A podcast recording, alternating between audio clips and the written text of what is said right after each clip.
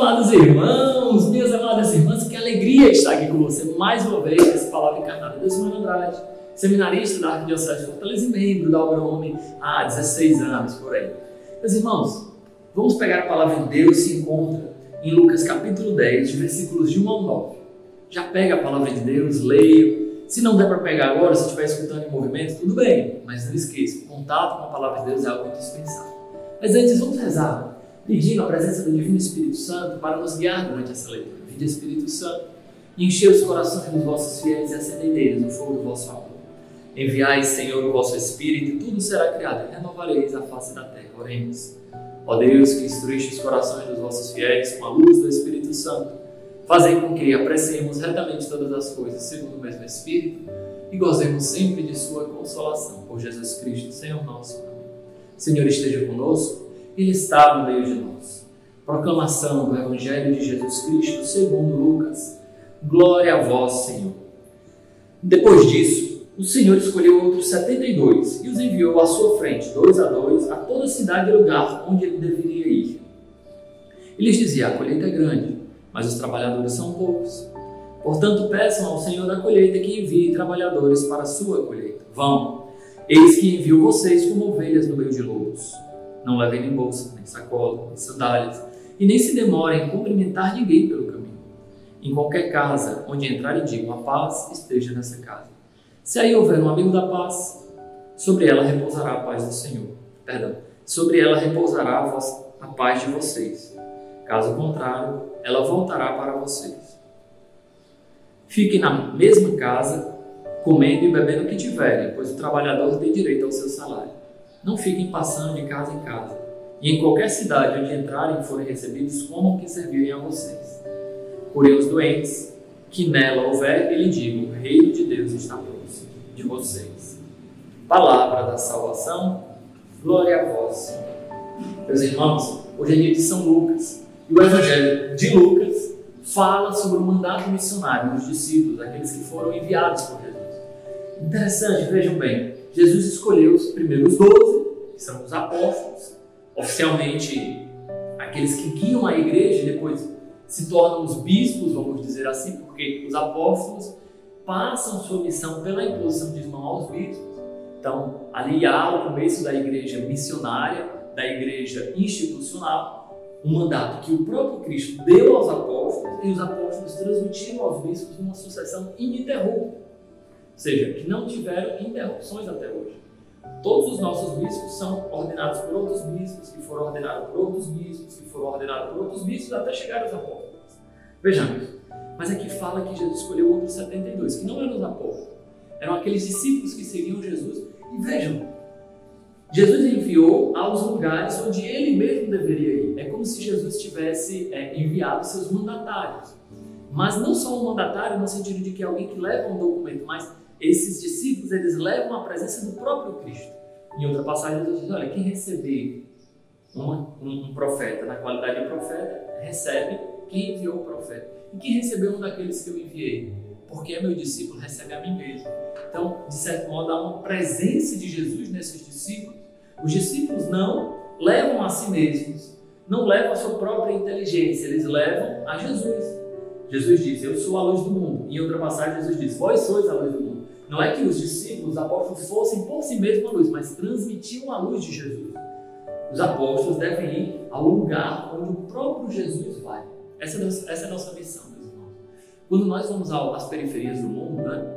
quando nós vamos nos lugares mais tenebrosos que existem na nossa sociedade, entramos ali naqueles lugares onde os irmãos estão usando drogas, vamos às ruas, onde os irmãos estão perdidos, sofrendo, nós estamos levando uma luz que não é nossa nós estamos levando a graça de Deus, porque o próprio Jesus, se vivo fosse na sua carne, né? Óbvio, Jesus está ressuscitado, vivo, mas se vivo fosse hoje, né? Como se fosse há dois mil anos atrás, na sua carne humana, é, é, perecível, como foi a carne humana recebida de Jesus, recebida da Virgem Maria, Jesus vive na sua carne imortal, na sua carne ressuscitada. Mas se hoje ele tivesse nascido hoje, é ali que ele iria. Ele iria naquelas periferias, ele iria onde estão os abandonados, nós, quando vamos, vamos aos lugares onde o próprio Cristo deveria ir. E ele começa falando: olha, a messe é grande, a colheita é grande, é muito trabalho. Então, a primeira coisa que nós devemos fazer é rezar para que o Senhor envie mais trabalhadores. Às vezes nós ficamos disso, nossa, a gente, principalmente no conselho geral, no conselho executivo, nos setores, caramba, queremos chamar mais pessoas para servir, muita coisa para fazer, de fato. Mas aí não, não conta somente a nossa organização humana, a nossa capacidade de manejar os nossos recursos humanos. Nós não somos uma empresa. Antes de tudo, pedir ao trabalhador, ao Senhor da Messe que mande mais operários. É o Senhor quem suscita. A semente ela é lançada, mas ela brota por força da própria terra, isso não depende do homem. Nós devemos lançar as sementes, mas, Senhor, envia mais trabalhadores. É o Senhor que envia esses trabalhadores e por isso precisamos rezar. Senhor, envia mais trabalhadores para a mesa. Originalmente, é, a igreja sempre viu nessa passagem uma oportunidade de uma oração vocacional. Rezar pelos padres, para os bispos, pelos religiosos, etc. Mas também podemos pensar em toda a messe leiga que existe, todos os trabalhos, apostolados, serviços na igreja. Rezemos para que o Senhor envie mais trabalhadores para a sua messe. Vejamos. E aí o Senhor começa falando, veja bem, eis que vos envio como ovelhas no meio de lobos. Nossa Senhora do céu, né? Nós não vamos ali com autoridade humana, cheio de poder, de força, de glória, para que as pessoas nos amem, nos respeitem, que queiram tirar foto conosco. Não, nós vamos com ovelhas no meio de lobos. Pelo contrário, as pessoas podem nos criticar, as pessoas podem nos perseguir, as pessoas podem ir ao nosso encontro e de encontro à nossa mensagem, melhor dizendo, ou seja, podem se opor à nossa mensagem. Somos ali como ovelhas no meio de lobos. Mas confiemos, Senhor, que antes dessas ovelhinhas que somos nós, existe a mão do nosso pastor que nos guia, que nos protege, que nos cuida. É Ele quem faz frutificar. De fato, meus irmãos, quando a gente olha para a igreja cristã, no começo, nos primeiros séculos, vejamos, as, os cristãos eram perseguidos, mortos de todos os lados, mas a mensagem do Evangelho se espalhava. Como é que pode isso? Eusébio, inclusive, dizia que o sangue dos mártires é semente de novos cristãos. Nós não estamos ali para levar uma mensagem que é nossa. A própria palavra de Deus, pela sua força inerente, aquilo que tem dentro da palavra de Deus, ela mesmo cresce, basta que ela seja anunciada. Não é os nossos méritos, as nossas capacidades, as nossas técnicas de evangelização, a nossa capacidade de ser engraçado, de falar bonito. Não, é a graça de Deus, é a palavra de Deus que por si mesmo, seu dinamismo interior cresce e multiplica. Vamos como ovelhas no meio de lobos. Nós não podemos ali querer dominar, pelo contrário, devemos ir como servidores. E aí Jesus dá um, um conjunto de conselhos práticos para a gente não se demorar numa casa, não se demorar cumprimentando as pessoas, ou seja, perdendo tempo conversando é, amenidades. Não, o evangelho é urgente, ele precisa ser anunciado. E aqui a gente atualizar para nós a urgência de, de evangelizar. Se nós atualizarmos para o nosso dia a dia, a gente não perder tempo. Se a gente olhar, por exemplo, para tantos membros da nossa obra que se consomem dia e noite, eles não perdem tempo em evangelizar. Olhemos para os membros da comunidade de vida, olhemos para o Conselho Geral que não perdem tempo em amenidades, eles querem evangelizar. Os nossos consagrados que tão belamente dão esse testemunho de vida. Em qualquer casa que entrarem, digam: a paz esteja convosco. Se ali tiver um amigo da paz, a paz vai repousar ali. Se não tiver, a paz retorna. Ou seja, você, como discípulo de Jesus, viverá sempre na paz, numa paz interior. Porque ou você entra numa casa que acolhe a paz, ou se a casa não acolhe a paz, volta para você, você permanece em paz. Então, isso deve ser para nós um grande consolo, porque às vezes as pessoas não acolhem a paz, e isso às vezes pode tirar a paz do nosso coração. As pessoas não acolhem a palavra de Deus e a gente fica, ah, mas fulano vai se perder, não sei o que. Calma. A semente tem um tempo para poder plantar. Nós somos chamados a lançar. Ou a semente tem um tempo para poder brotar. Nós somos chamados a lançar. Pode ser que na nossa vez, que a gente está ali, aquela semente não, não cresceu. Que pena. A gente não perde a esperança de que em outro momento, sim, haverá outra oportunidade para aquela, aquela planta é, frutificar. Nós somos chamados a lançar só. Nós não podemos perder a paz se somos perseguidos, se somos caluniados, se falam mal de nós. Não podemos perder a paz se não vemos frutos no nosso serviço apostólico. A paz deve repousar sobre. E interessante, Jesus fala, olha, fica naquela mesma casa comendo e bebendo do que tiver, né?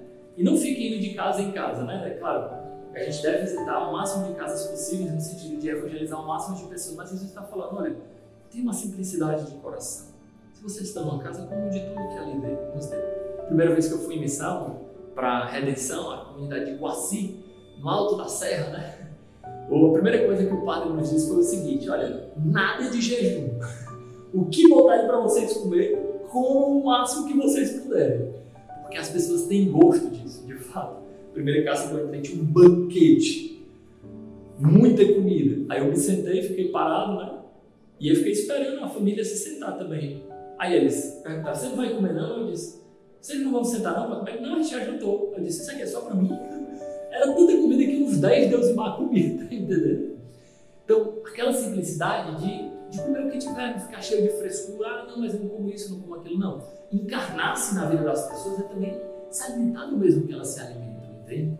Então, como é forte, por exemplo, a gente chegar na praça, e isso foi uma das coisas que mais tocou meu coração no começo da minha caminhada, e a gente comer com os irmãos.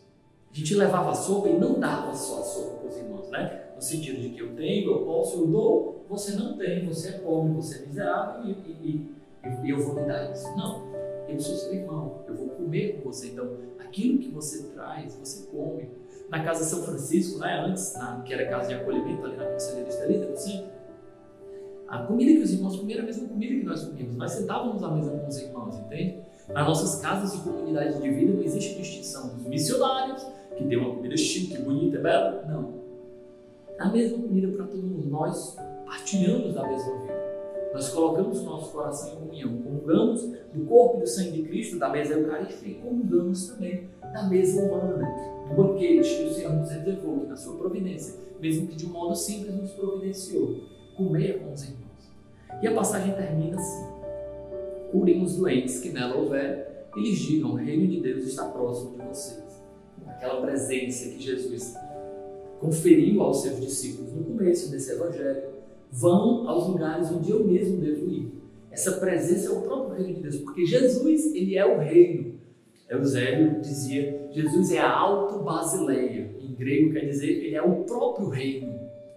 Então, esse reino está próximo através dos discípulos.